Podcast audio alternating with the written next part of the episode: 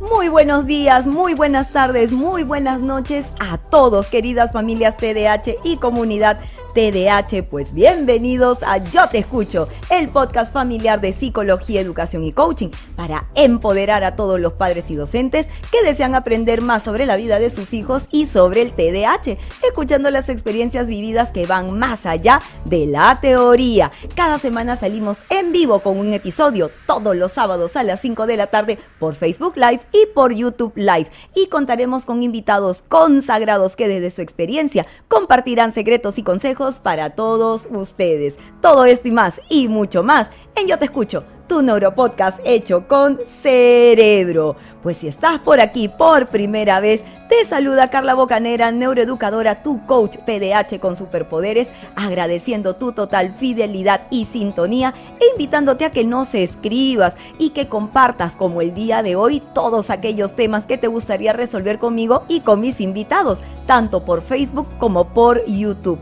Y como siempre durante todo este 2023, agradezco de corazón el haber estado acompañada de maravillosos países como mi querido Perú, Bolivia, México, Uruguay, Ecuador, Venezuela, Chile, Estados Unidos, Argentina, España, Colombia, Nueva Zelanda, Canadá. Realmente a todos gracias, muchísimas gracias por sintonizarnos, porque cuando estás tú, todo conecta bien. Qué maravilloso tema, papá, mamá, que vamos a tener el día de hoy. Y te invito a que desde ya nos vayas dejando tus comentarios aquí en vivo para poder leerlo, porque vamos a tocar un tema que está muy ligado con la Navidad, sobre todo con la cena navideña, que es el trastorno en la conducta alimentaria.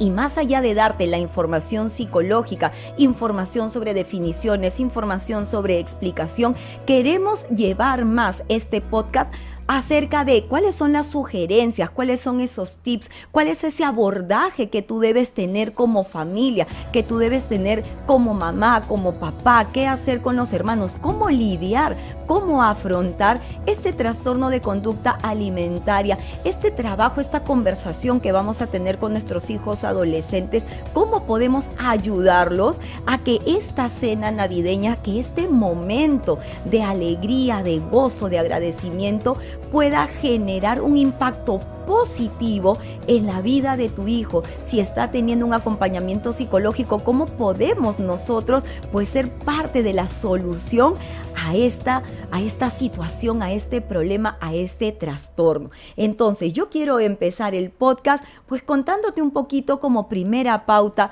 de ver qué son los trastornos alimentarios. Así es que voy a compartir contigo información muy puntual para trabajarlos todos juntos.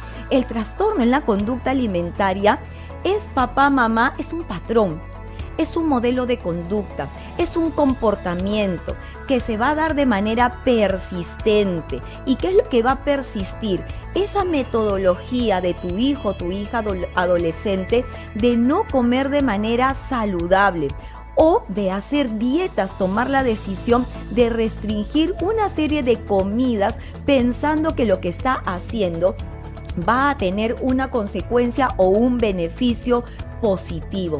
Este trastorno en la conducta alimentaria está asociado, como lo vamos a ver durante el podcast, con ciertos ítems y también emociones como la angustia, que puede ser una angustia emocional, una angustia física, eh, pueden ser involucramientos en influencias sociales, las ideas propias que también vamos a trabajar acerca de conceptos sobre nosotros mismos.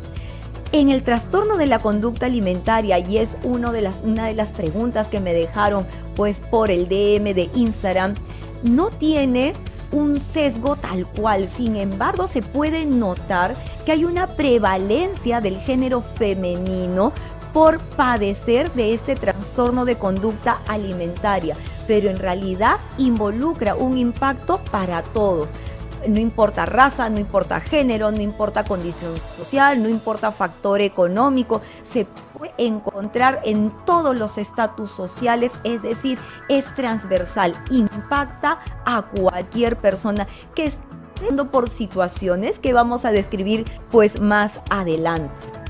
Y es importante cuando hay este diagnóstico con el psicólogo, con el psiquiatra y hay un abordaje también hasta a nivel neurológico, poder distinguir información que el psicólogo te va a brindar sobre los tipos del trastorno de conducta alimentaria. Entonces, papá, mamá, toma lápiz y papel porque te voy a contar tres que están tipificados, dos de ellos en nuestra Biblia en el DCM5 y uno que puede complementar información adicional.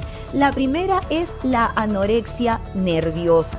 Las personas que están diagnosticadas con anorexia nerviosa, pues son aquellas eh, que no están dispuestas a modificar un peso que ya consideran como estable, que ya consideran como específico, que ya consideran como normal. No están dispuestos a generar variables adyacentes para modificar ese peso. Entonces, no está a veces el peso acorde con la talla o con la edad de quien está tratando de llegar a ese peso pues exitoso o ese peso normal. Esa es la anorexia nerviosa. Otra de los trastornos de las conductas alimentarias vamos a tener la bulimia nerviosa.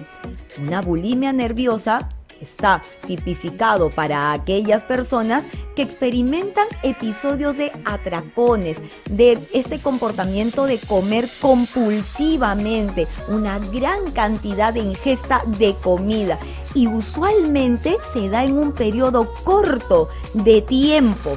Entonces, estas personas no tienen conciencia, no tienen gestión del tiempo y están comiendo las 24 horas del día y hay una pérdida total de control, ya sea de control emocional, de control físico, de control de tiempo.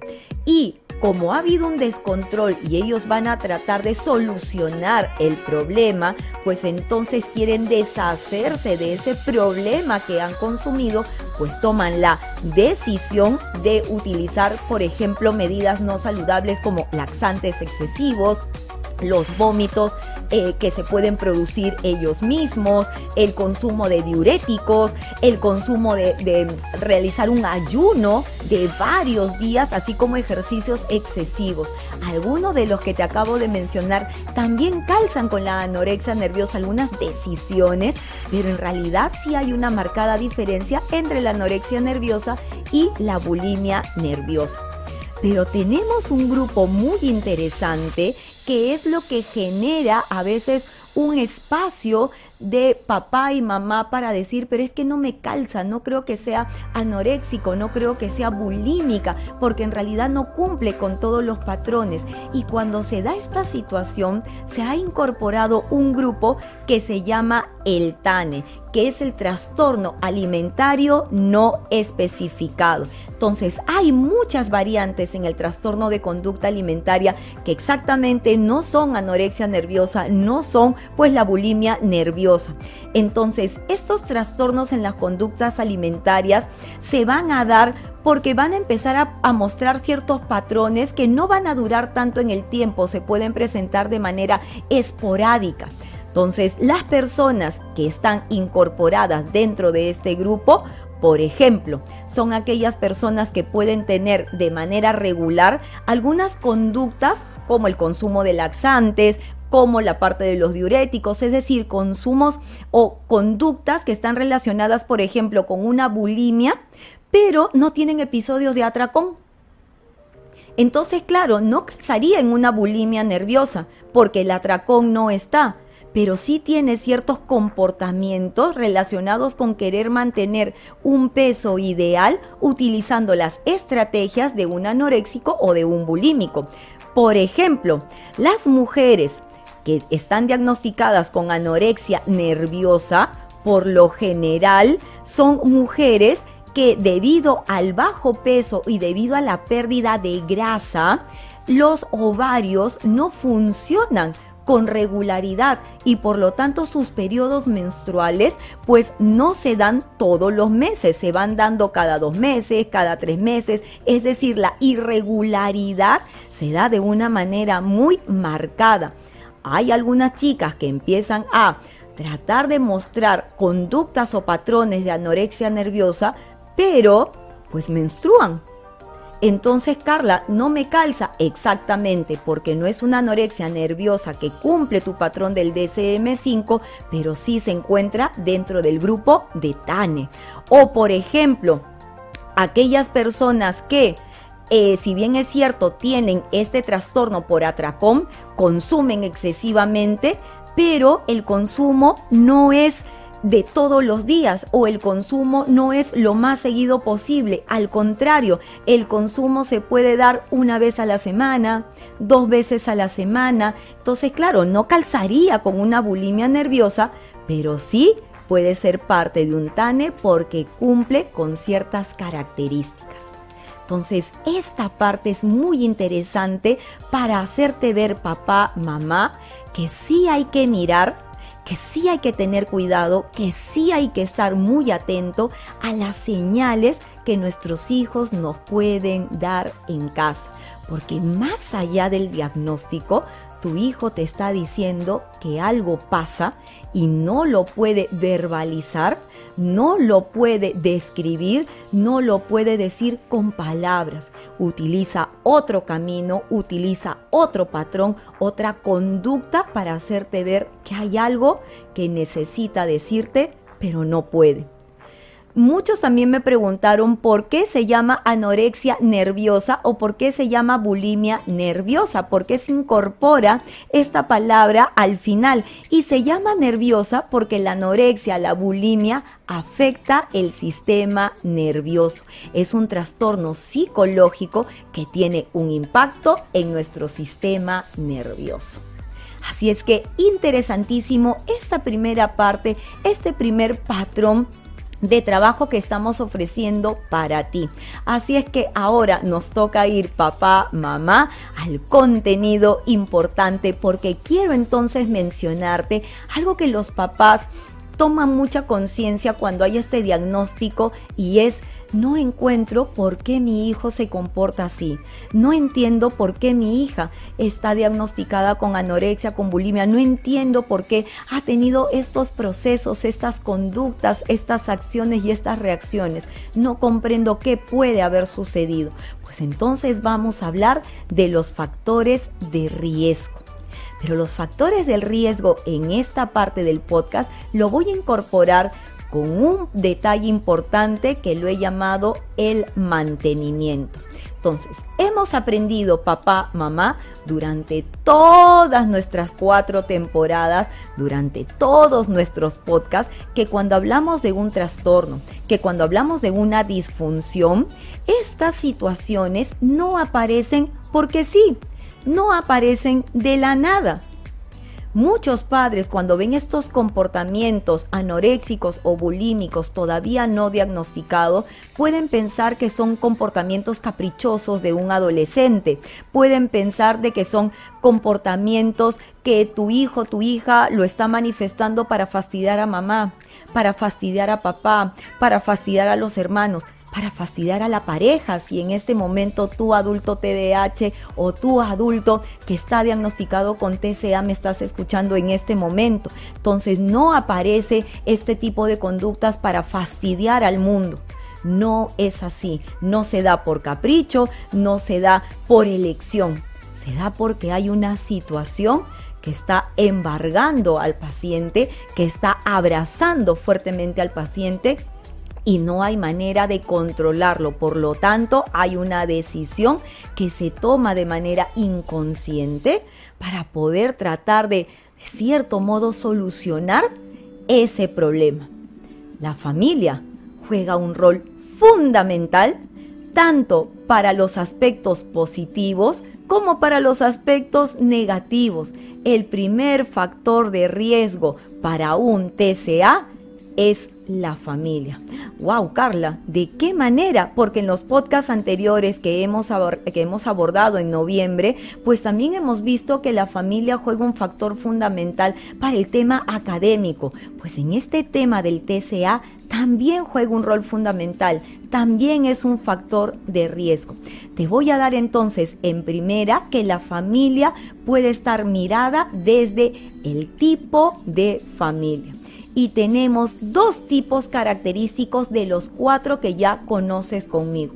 La primera son las familias sobreprotectoras. Entonces, una familia sobreprotectora, papá, mamá, ¿cuál es el comportamiento? ¿Cuál es la característica?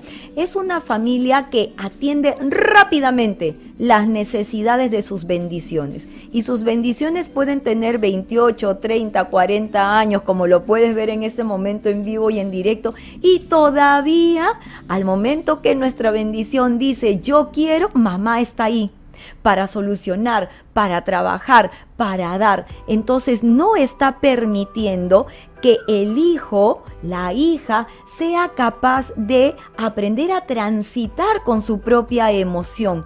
Y los niños entonces no aprenden en el momento que tienen que aprender a, por ejemplo, tolerar una frustración, porque saben que mamá o papá lo van a resolver debido a este estilo parental de la sobreprotección.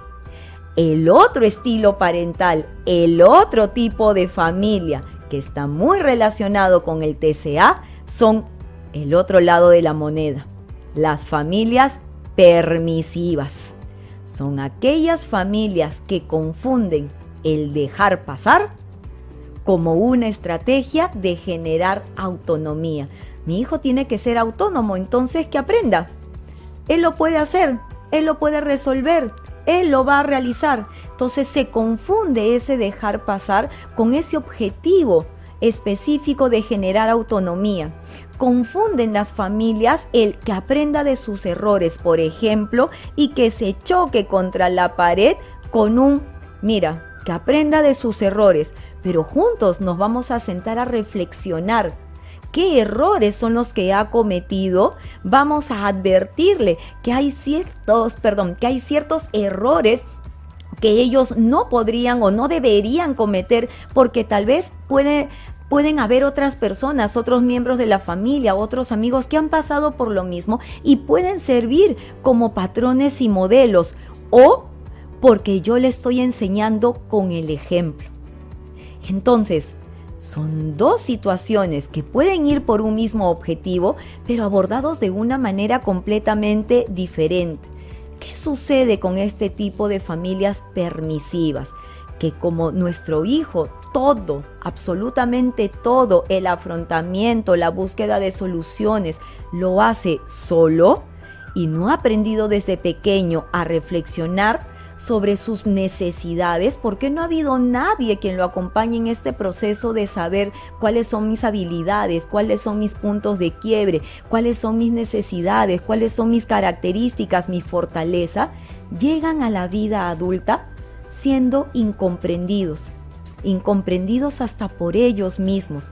Y van a crecer papá, mamá, con la creencia de que no son importantes para nadie, porque en su momento tú no los consideraste importantes. Por lo tanto, ellos empiezan a construir en su mente que no han sido importantes para papá o mamá. Y por lo tanto, no van a ser importantes para nadie en la sociedad. No van a ser merecedores a alguien dentro de su sociedad. Por eso es importante analizar como familias qué estilo parental es el que estamos teniendo con y para nuestros hijos. Otro punto interesante, otro factor de riesgo importante, papá, es los problemas en la relación con los padres, los problemas en la relación con los hermanos, que es un factor crucial. Cuando no hay papá, mamá, una buena comunicación en la familia y cuando hablo de buena comunicación me refiero a una comunicación en donde todos nos vamos a la misma línea, todos caminamos por el mismo sendero, todos nos alineamos en las mismas decisiones. Entonces, cuando los padres no están alineados, ¿qué sucede? Pues entonces empiezan a generar alianzas.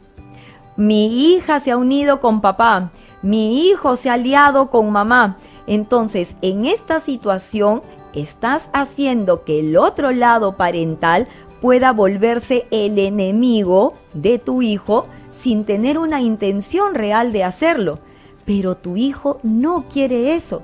Tu hijo lo que quiere es que tanto papá y mamá estén a su lado. Entonces, dentro de su poca experiencia, ¿qué decisión va a tomar? ¿Qué es lo que va a ocurrir?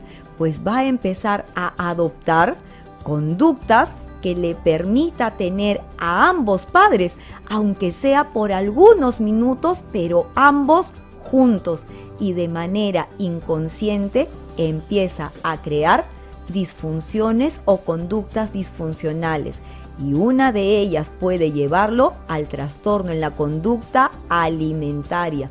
Puede estar generando un trastorno alimentario de manera inconsciente. Es que Carla, de esta manera mis papitos van a estar juntos para mí. Y lo mismo pasa en las parejas. Cuando nosotros también ingresamos a relaciones tóxicas y nosotros los TDAHs adultos o cuando nuestros adolescentes TDAHs empiezan a enamorarse, no se dan cuenta que a veces empiezan a ingresar en este proceso de relaciones tóxicas. Entonces, una manera de poder retener tal vez a la familia, de retener tal vez a esa pareja, es generando estas, estas conductas, estas disfunciones alimentarias. Entonces, mucho cuidado papá, mamá, si estás con un hijo adolescente, sabes de que se ha enamorado, sabes que está teniendo una pareja en el colegio, tienes un hijo adulto joven al que también hay que seguirle dando una mirada porque este DH es importante ver cuáles son los patrones, las conductas y las características que puede estar mostrando. Otro punto importante, otro factor de riesgo es el modelamiento alimentario. Nosotros siempre te hemos dicho, papá, mamá, hay que modelar con el ejemplo.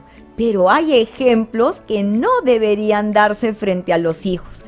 A veces una familia que le da demasiada importancia a una nutrición hiper saludable, significa que es una familia que puede estar generando la exclusión de muchos alimentos que sí podrían ser saludables para tu hijo, pero lo van a poner en una connotación de lo prohibido. Entonces muchos padres hablan delante de los hijos de una manera pues coloquial, de una manera no amical sobre todo lo que está restringido mientras que tu hijo está mirando a sus compañeritos que se comen un chocolatito, que se comen un caramelito, ya estamos en época de verano, me voy al kiosquito, viene el heladero para pedir un heladito, pero no, no se puede porque en mi casa me han dicho que los helados están prohibidos al 100%. Entonces, no podemos, no podemos salir de nuestra dieta, de nuestra dieta establecida, que es cero calórica, porque si no, mi hijito se va a engordar. Mi hijito puede subir de peso, mi hijito está creciendo bien, está delgadito, está bonito. Entonces, no. Entonces tiene que comer sus dos brócolis con su tomatito en rodajas y cuatro dientes de choclito porque el choclito también te engorda. Entonces no podemos generar ese tipo de comportamientos dentro del hogar cuando nosotros ya sabemos por los nutricionistas que durante las primeras etapas de vida nuestros hijos necesitan todas las comidas, necesitan probar, necesitan generar, necesitan estimular necesitan tener energía, están en proceso de desarrollo. Entonces no podemos prohibirles comidas de todo tipo. Tenemos que actuar de una manera inteligente y tener la ayuda necesaria. Entonces, papá, mamá, seguimos siendo nosotros los padres factores de riesgo para nuestros hijos. Otro factor de riesgo importante es el factor genético. Si nosotros tenemos en casa a un familiar, si nosotros venimos de una línea genética con trastorno en conducta alimentaria, pues es muy probable que nuestros hijos también lo vayan a heredar. Si nosotros tenemos en la familia algún pariente muy cercano que está diagnosticado con obesidad mórbida, pues también entonces tenemos que tomar en cuenta que posiblemente llevemos una carga, una información genética a nuestra siguiente generación, a nuestros hijos que es importantísimo también saber la línea familiar con la que nosotros estamos contando en este momento.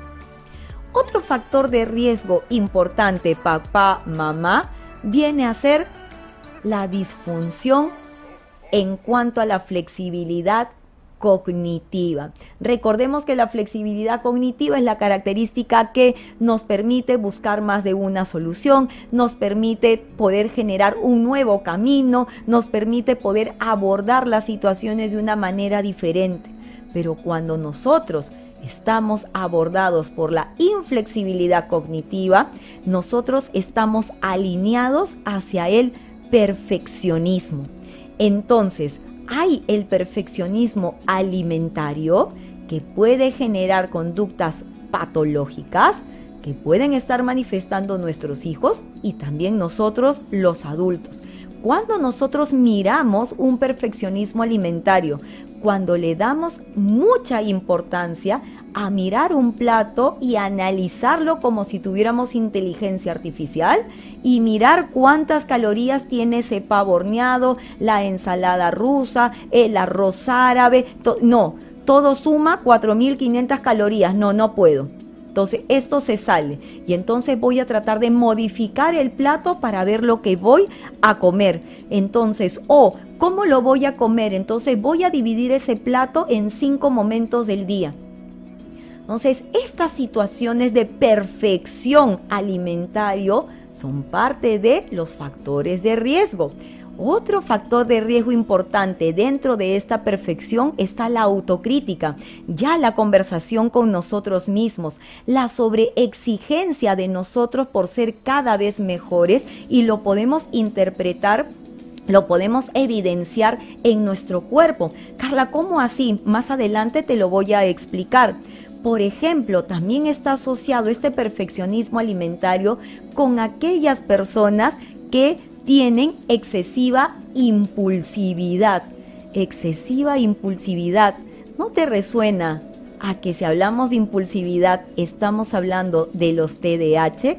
Pues sí, papá, mamá.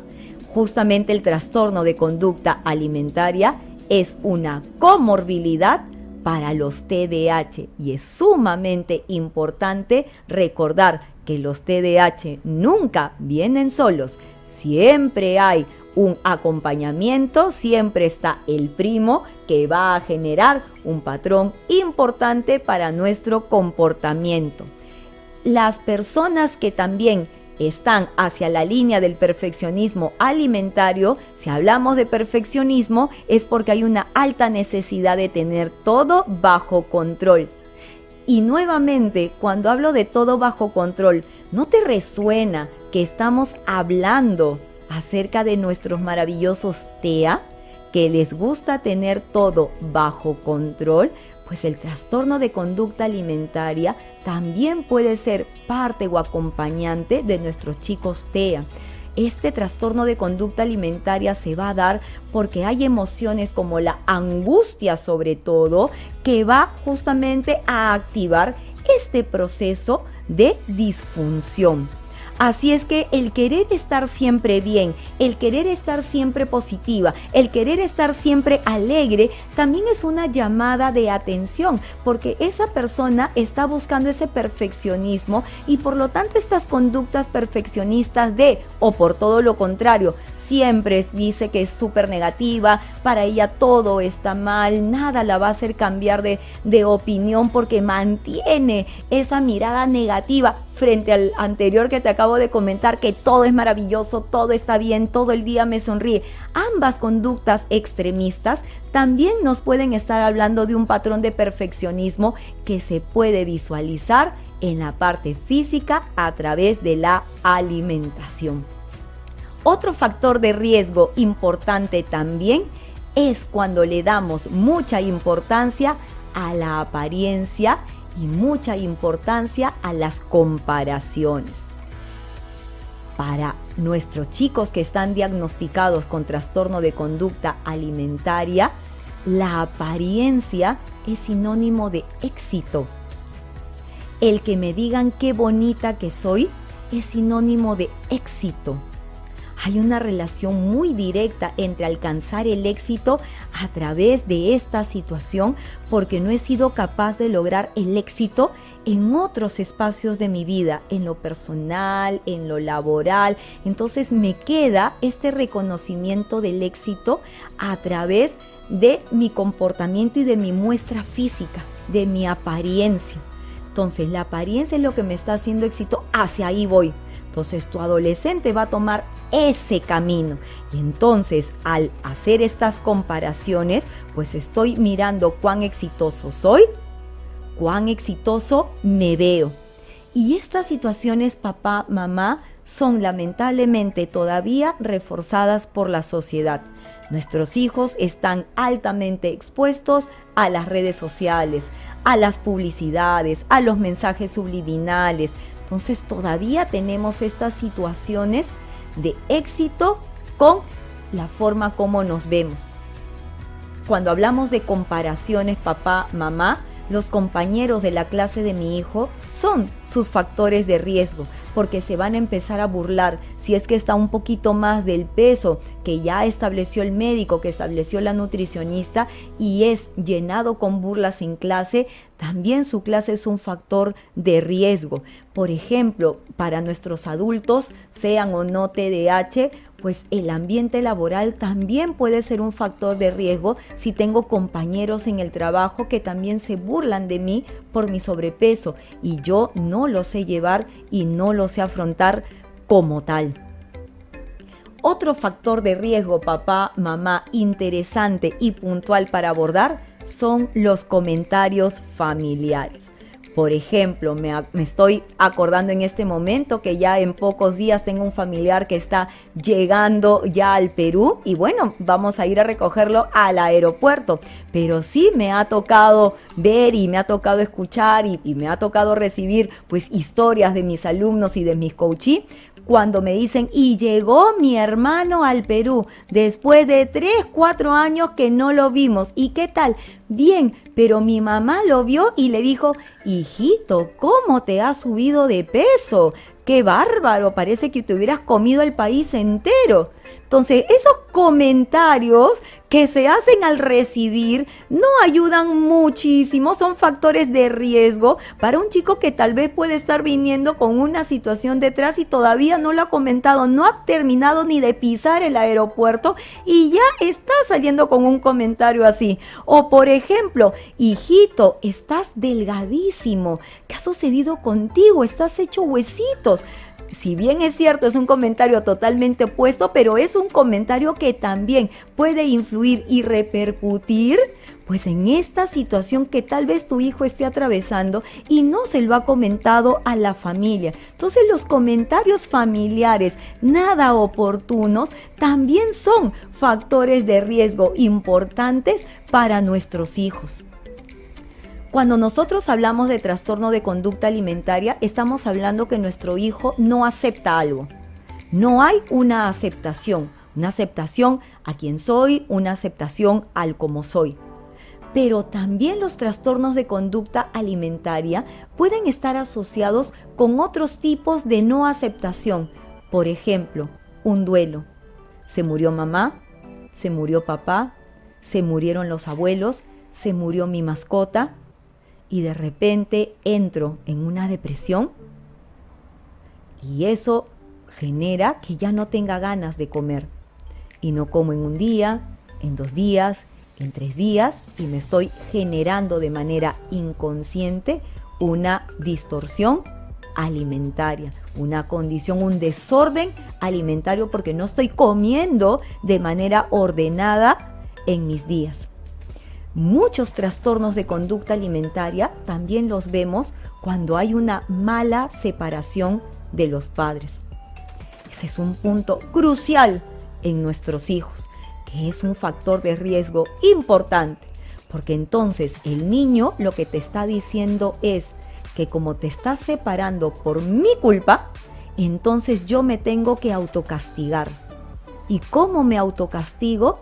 Dejando de comer entonces de manera inconsciente me estoy latigando al no llevarme un bocado al cuerpo y los días siguen pasando y yo me sigo castigando. Papá y mamá están en todo su proceso de separación y no se dan cuenta que tienen un hijo o una hija en casa que pueden estar desarrollando un trastorno en la conducta alimentaria. Por eso hay que tener mucho cuidado y hay que ser conscientes nuevamente que nosotros los padres con nuestros comportamientos, con nuestras comunicaciones, con nuestras decisiones, somos el principal factor de riesgo para nuestros hijos. Pero te había comentado algo más, que yo quería darte un plus adicional sobre factores de riesgo de la siguiente manera. Muchos padres cuando toman las terapias, terapias psicológicas, terapias cognitivas conductuales, terapia de aceptación y compromiso, terapias clínicas, a veces ellos quieren de que los resultados se vean ya. Y totalmente de acuerdo y lo entiendo. Es un proceso un poco largo. Es un proceso que hay que trabajar, es un trabajo que vamos a hacer de manera cognitiva y hoy lo vas a apreciar en vivo y en directo. Pero tal vez la terapia realmente no esté funcionando como tal porque hay algo que tal vez no estás considerando que puede estar jugando en contra. Y a eso se le llama los factores de mantenimiento. ¿Por qué mi hijo a pesar de estar en la terapia? ¿Por qué mi hijo a pesar de estar con la psicóloga? ¿Por qué mi hijo a pesar de estar con el mejor psicoanalista del país, que les mando un abrazo enorme? ¿Por qué no funciona en su totalidad? ¿Por qué no se sostiene? Porque hay algunas conductas que se quieren mantener porque están dando beneficios, por eso se llaman de mantenimiento. Entonces, papá, mamá, ¿cuáles son esas conductas de mantenimiento que se pueden dar? Que a medida que tu hijo va bajando de peso, de la forma como ha decidido bajar, ya sea desde la línea del anorexia o desde la línea de la bulimia, el estar bajando de peso, el estar viéndose más delgado, está generándole, por ejemplo, popularidad, está generándole, por ejemplo, que ya se burlen menos de él o de ella. Está generando que ya no sea tan criticado como antes. Está generando que sus amigos en clase lo tomen en cuenta. El bajar de peso está generando que ahora su hermano se acerque a jugar con él de una manera menos agresiva. Está generando que papá o mamá ya lo miren porque antes pasaba desapercibido en el hogar, antes ni era tomado en cuenta, antes simplemente era un fantasma, pero ahora ya no. Entonces, este cambio de cuerpo, este cambio en la forma, está viniendo con ese plus de popularidad, de notoriedad, de reconocimiento. Entonces empiezan a verse los mitos. Si yo dejo mi dieta, Carla, voy a regresar a la misma situación de antes. Eso no lo voy a permitir. Si yo engordo, Carla, entonces voy a regresar a que me sigan molestando nuevamente. Si yo subo, aunque sea, Carla, un par de kilitos, voy a regresar a que en mi casa no me den opción a roles que yo ahorita ya puedo asumir, pero que antes no me lo daban porque estaba gordito. Entonces, papá, mamá, estos factores de mantenimiento se dan de esta manera porque hay un beneficio que tu hijo está reconociendo al bajar cada vez de peso. A tu hijo no le importa el proceso, a tu hijo le importa el resultado. Mucho ojo entonces, papá, mamá. Espero que esta información te esté sirviendo para poder comprender por qué a veces las terapias toman más tiempo y cómo los psicólogos tenemos que estar más atentos a ver esas conductas que se pueden estar dando. Por eso, nuevamente, en una terapia no solamente se trabaja con el paciente. La terapia se trabaja con toda la familia, la terapia se trabaja con la escuela. De esa manera podemos generar los cambios significativos. Carla, creo que lo tengo clarísimo. Creo que ya sé cuáles son los factores de riesgo y en este momento yo estoy analizando, estoy mirándome al espejo y estoy viendo qué conductas estoy desarrollando yo. Pero ahora, ¿cómo me puedo dar cuenta? ¿Qué señales me puede mostrar mi hijo para yo empezar a poner en duda esa conducta que yo de primera no veo. Alguien más me tiene que decir cómo estoy actuando. Yo no lo puedo ver así nomás. Pero entonces mi hijo me puede estar dando señales de que estamos teniendo pues un riesgo frente al trastorno de conducta alimentaria. Vamos con la primera señal, la señal clásica. La primera es que tu hijo empieza a hacer una dieta súper rígida. Empieza a hacer una dieta súper estricta. No, no, no, no, no, mamá, eso no me lo pongas. No, eso en la mesa no.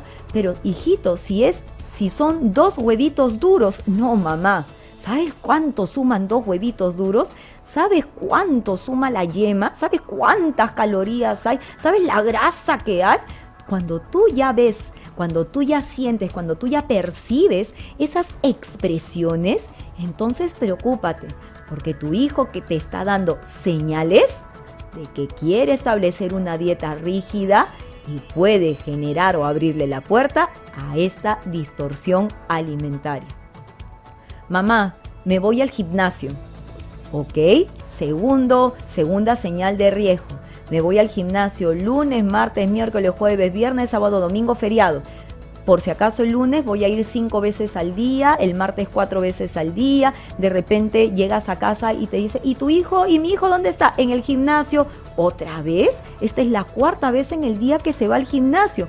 Entonces, horas excesivas en el gimnasio es otra señal de riesgo importante a tomar en cuenta en mi relación, en la conducta que está teniendo mi hijo, porque está muy enfocado en querer perder peso lo más rápido posible. Su plan de ejercicios está siendo muy rígido, muy controlado por él. Es decir, Llega al gimnasio, recibe su tablilla, ya tiene meses con ese plan y ese plan le funciona. Y si alguien viene a decirle, mira, ¿sabes qué? Te proponemos, no, no quiero, no, gracias, con esto estoy bien porque esto es lo que me funciona. No me voy a arriesgar a hacer algo que cambie todo lo que ya gané. Entonces entra esa conducta de riesgo, ese factor de riesgo que es la inflexibilidad porque yo quiero llegar al perfeccionismo. Entonces, papá, mamá, mira tú, date cuenta de estas alarmas que nos pueden estar señalando. Otro, otra señal interesante, importante a tomar en cuenta es cuando a veces ya nuestros hijos en proceso adolescente se miran mucho al espejo y empiezan a ver los cambios físicos. Es muy usual poder ver, por ejemplo, Carla, soy la más alta del salón, soy el más alto del salón, no me siento cómodo. Todo el mundo tiene que mirar hacia arriba y yo tengo que mirar hacia abajo. No acepto este cambio físico. No me gusta cómo soy. Y tratan de ver si es que existe una dieta para reducir el tamaño. Llegaron los cambios hormonales. Justo estaba contando hoy en la mañana que tengo dos maravillosas alumnas y ellas son hermanas. Las dos están entrando en proceso adolescente y de repente, a mediados de año, la mayor por minutos subió rápidamente cerca de 10 kilos. La menor subió de 2 a 3, una diferencia abismal. Un cambio en la parte hormonal muy clara. Pero claro, la que subió los 10 kilos se siente súper mal. Entonces, mamá, quiero bajar de peso y no puedo hasta el aire me engorda. Entonces hay que hacer ese trabajo, no acepta estos cambios físicos. Está bien, vamos a ponernos a dieta, pero no, ella toma la decisión de hacer su propia dieta para poder luchar contra esa situación que le está pasando. Entonces, estos, estas señales son sumamente importantes de tomar en cuenta para poder nosotros evidenciar que nuestros hijos le están abriendo la puerta al trastorno en conducta alimentaria. Para darte toda esta información, papá, mamá, para brindarte todo este proceso de trastorno conducta alimentaria que como tú ves se refuerza y se va a reforzar en la parte de los alimentos como es la Navidad, pues para traerte todo esto yo he tenido que leer. ¿Alguna vez has viajado por el mundo sin salir de casa? Pues ¿qué lees papá, mamá? Hará que te sumerjas en una experiencia vivencial cada vez que tomes uno de sus libros exclusivos en tus manos, porque están acompañados con detalles únicos que van a avivar tus cinco sentidos y te transportarán hacia ese lugar más que especial. Así es que anímate ahora y adquiere tu bookbox o tu kit lector por Facebook e Instagram en arroba con qué lees, lee, siente y crece. Y ahora por diciembre están en maravillosas promociones y para ti pueden haber sorpresas especiales si es que les dices que has visto la publicidad desde Yo te escucho. Papá, mamá, hemos hablado entonces de estas señales de riesgo. Y hay una señal que empieza a resonar en la orejita de tu hijo, que es la parte que tú no comprendes, la parte que tú no entiendes, porque es una vivencia de tu hijo cada vez que se enfrenta a la mesa. Y sobre todo esta Nochebuena, que se va a enfrentar a una serie de deliciosos platos de maravillosos platos, un relleno espectacular, un pavo inmenso, dulces, postres, como lo dijimos al inicio del podcast, pero tiene un pepe grillo alrededor de su orejita que le está rumiando y rumiando y rumiando información. Entonces, vamos a conocer el día de hoy al pepe grillo de tu hijo, al pepe grillo en el trastorno de la conducta alimentaria que va a aparecer, si no es que ya está apareciendo o aparecerá, pues cerca a la noche buena. El Pepe Grillo lo que va a hacer es darle a tu hijo por la orejita pues un montón de información. Y esta información son los ya conocidos pensamientos distorsionados, pensamientos poco saludables que experimenta una persona con un trastorno alimentario y a esto se les llama la voz del trastorno alimentario. Hemos hablado del Pepe Grillo en los TDAH, esa vocecita que debería decir, mira, no te metas, mira, no corras, mira, tienes a alguien adelante y la voz se calla y cada vez es menos. Y nuestro hijo no lo escucha, más bien nosotros los TDAH no escuchamos a ese Pepe Grillo, la voz se pierde. Pero aquí el Pepe Grillo del trastorno de conducta alimentario tiene una voz fuertísima. Entonces, nosotros como papás para entender, abordar, complementar el tratamiento que nuestro hijo está llevando y sobre todo para poder entender lo que le va a pasar esta noche buena, tenemos que ayudarlos a que puedan reconocer esos pensamientos distorsionados, esas distorsiones mentales y al momento de ayudarlo a reconocer lo que está escuchando, trabajas en algo importante para la terapia que se llama la flexibilidad psicológica. Con el solo hecho, papá, mamá, de escuchar lo que está diciendo y de tú volverlo a repetir para evidenciárselo, estás haciendo que tu hijo pase de la zona de víctima a la zona del espectador. Tú lo vas a alejar y tú ya has visto podcast míos en donde hemos trabajado con ese distanciamiento psicológico en donde le vas a permitir a tu hijo alejarse del problema. Tanto, tanto, tanto que va a mirar el contexto como tal y va a sentir que lo puede controlar con el solo hecho de haberlo escuchado atentamente. Carla, ¿cómo voy a reconocer esas distorsiones? ¿Cómo voy a reconocer esa vocecita? Yo te voy a, ayudar con algunas frases interesantes. Más adelante vamos a tener un trabajo lindo para ti, así es que toma nota, ten lápiz y papel a la mano, pero en este momento te voy a enseñar algunas frases que nos dicen nuestros chicos que tienen trastorno en la conducta alimentaria. Se acercan a la mesa y el primer pensamiento puede ser, ay, voy a ganar 5 kilos por comer eso. Lo desean con todas sus fuerzas, con todo su corazón, pero salió el peperillo y le dijo, vas a ganar tantos kilos de más como te comas eso. O por ejemplo, otro pepegrillo que puede salir por ahí es, uy no, no puedo comer eso que estoy señalando en este momento y que estoy mirando con tanta dulzura, a menos que el día de mañana salga a correr 20 kilómetros.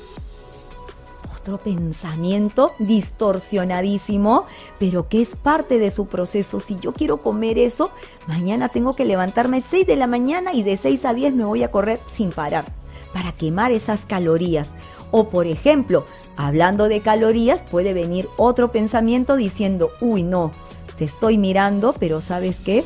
Necesito controlar mis calorías porque no puedo confiar en que mi cuerpo me diga hasta aquí no más. No, yo no confío en esa batiseñal de mi cuerpo. Yo confío en que matemáticamente hablando voy a sumar por inteligencia artificial la cantidad de calorías que voy a comer. Esos son los pensamientos distorsionados de una persona que tiene desorden alimentario.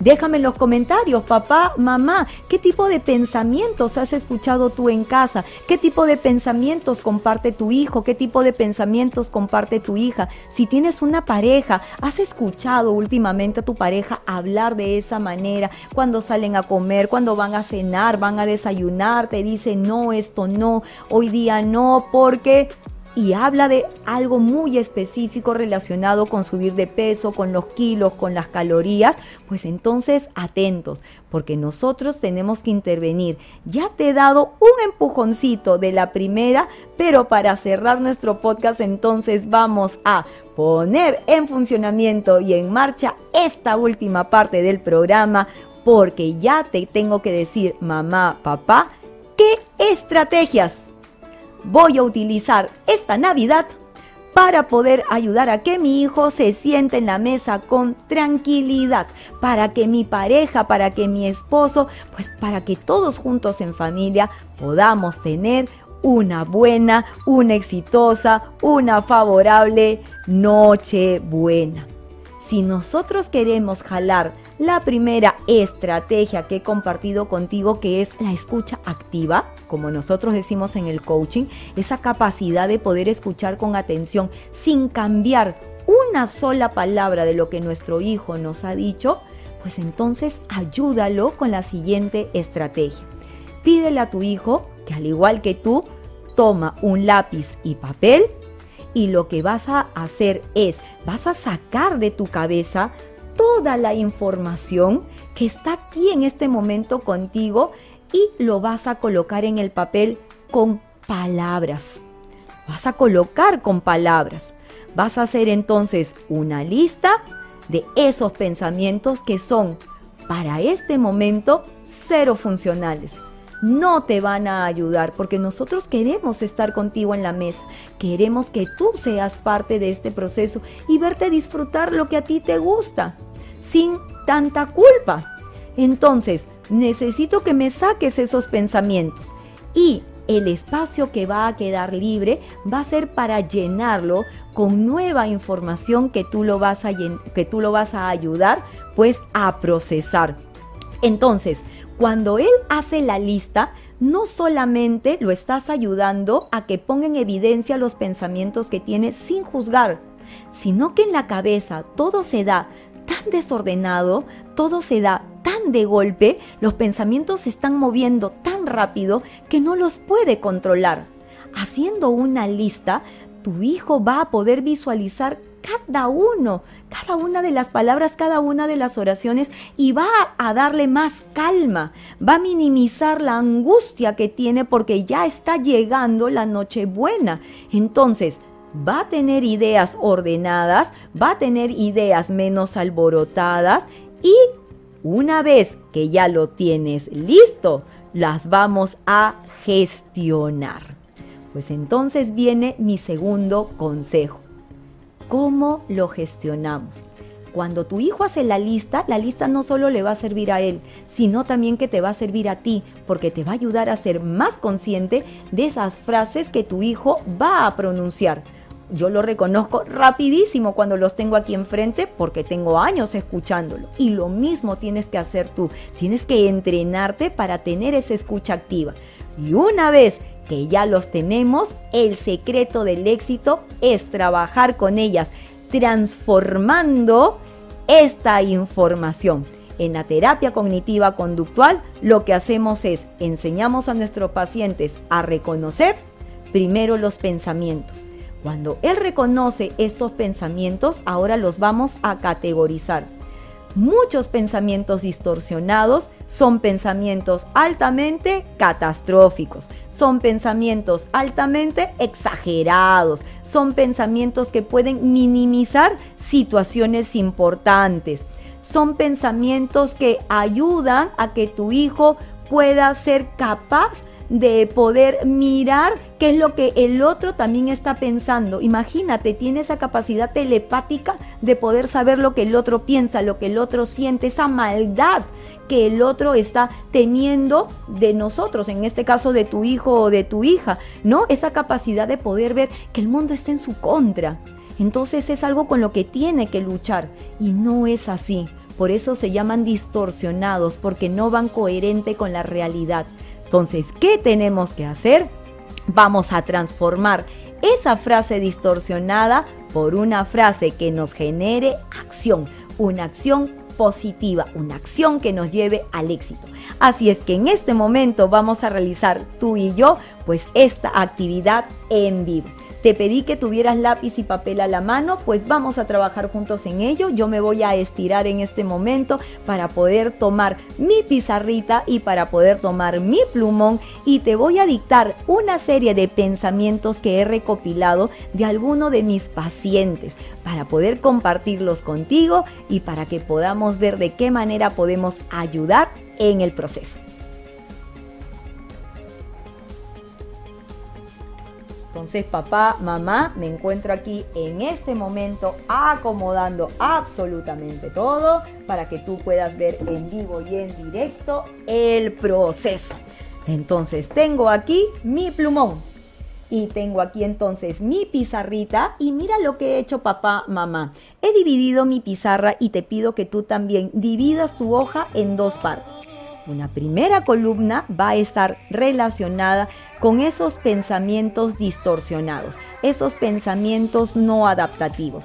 Y la segunda columna pues va a estar relacionado con esos pensamientos que vamos a trabajar el día de hoy. Tú vas a simular que tú eres tu hijo o tu hija o tu pareja y vamos a generar juntos estos nuevos pensamientos porque muchas veces a nuestros hijos, a nuestros pacientes, a nuestras parejas, no se les va a ocurrir qué cosa poner en el otro lado. Entonces tú el día de hoy te estás entrenando conmigo para poder aprender qué frases son las que podemos cambiar o transformar. Entonces, papá, lo que voy a hacer es en este momento dictarte pues las frases o los pensamientos que vamos a trabajar el día de hoy. Pensamientos más comunes o característicos en un adolescente que tiene un trastorno en la conducta alimentaria. Primer pensamiento. Para ser feliz necesito bajar muchos kilos. Para ser feliz necesito bajar muchos kilos. Segundo pensamiento. Para estar saludable necesito bajar muchos kilos. Para estar saludable necesito bajar muchos kilos. Siguiente pensamiento. Mamá, solo como cuando tengo hambre. Mamá, solo como cuando tengo hambre. O sea, si no tienes hambre, no comes nada. Entonces me pongo a pensar, mi hijo, TDAH, que está tomando su medicación y que sabemos que uno de los efectos secundarios es la reducción del apetito, ojo, pestaña y ceja, algo nos está resonando por ahí. Siguiente pensamiento. Me pongo ansioso si no cuento la cantidad exacta de calorías que tiene la comida. Me pongo ansioso si no cuento la cantidad exacta de calorías que tiene mi plato. ¿De qué otras cosas se pone ansioso tu hijo? Se pone ansioso, por ejemplo, se me ocurre, me pongo ansioso cuando veo el plato de comida muy grande, muy lleno. Me pongo ansioso cuando veo el plato de comida muy grande, muy lleno. Otro pensamiento. Estoy gorda. Odio mis piernas. No merezco comer. Estoy gorda. Odio mis piernas. No merezco comer. ¿Hay alguna parte del cuerpo de tu hijo, de tu hija, de tu pareja que constantemente lo repita? Porque le está generando angustia, le está generando ansiedad. Ponlo, modifica este pensamiento y colócalo. Vamos entonces en vivo y en directo a trabajar con estos pensamientos. Ya tenemos entonces nuestra lista y ahora Carla, me pasa lo que me acabas de contar hace unos minutos. Pasa de que a mi marido, pasa de que a mi hijo no se le ocurre absolutamente nada. ¿Cómo lo puedo sacar de ese estado? Porque él se ha metido en este, en este punto importante. Entonces lo que tú vas a hacer es decirle, si tú escucharas a tu amigo, a tu mejor amigo, a tu amiga, a tu mejor amiga, diciéndote esto, ¿qué le aconsejarías? ¿Qué le dirías? Transformar el pensamiento significa que te dé una frase motivadora que minimice la angustia que le están dando esas frases, porque ese es el objetivo. El objetivo es minimizar mi angustia. Yo estoy lleno de angustia, quiero controlar mi emoción. La emoción no se controla, la emoción no desaparece, pero podemos aprender a transitar con ella. Y ese es el objetivo en la terapia. Entonces, por ejemplo, para ser feliz necesito bajar muchos kilogramos. ¿Qué podrías decirle tú? Lo voy a dejar nuevamente en cámara para que lo puedas tener, para que lo puedas ver para trabajar juntos en la primera frase. ¿Qué podrías decir si tú fueses tu hijo?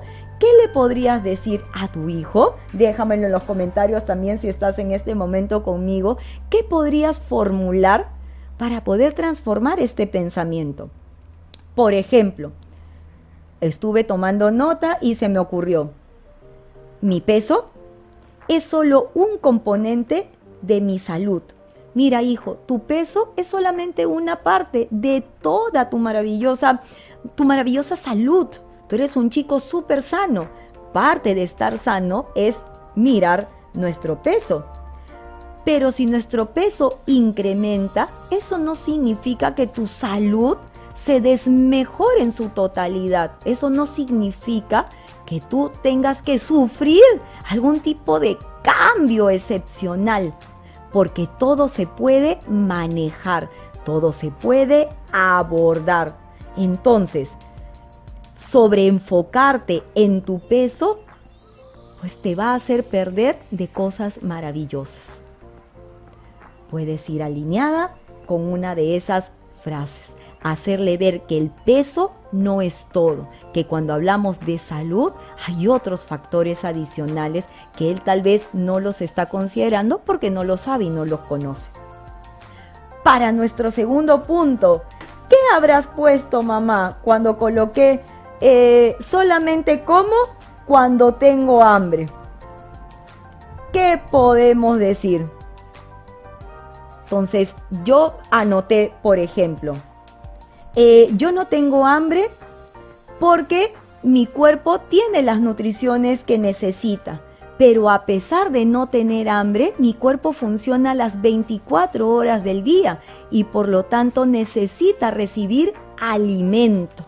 Entonces con eso tú le estás haciendo ver a tu hijo que una salud física no solamente depende de la sensación del hambre, depende también de comer en los horarios adecuados y determinados. Es otra frase que puedes trabajar con tu hijo en casa. Si volteo la pizarra y nos vamos a los dos últimos, por ejemplo, una de las frases o la penúltima era, ¿no? Me pongo ansioso o ansiosa porque no puedo contar, porque para minimizar mi ansiedad necesito contar la cantidad de calorías que tiene mi plato. Entonces, hazle ver que hay comportamientos que no son tan eficientes como los conteos calóricos, que más bien el conteo es lo que le está generando ansiedad, esa obsesión por controlar la comida. Y que es eso lo que lo está haciendo sentir incómodo. La comida no lo hace sentir incómodo, es su comportamiento frente a la comida y con lo que él va a luchar y con lo que él va a trabajar es con el comportamiento.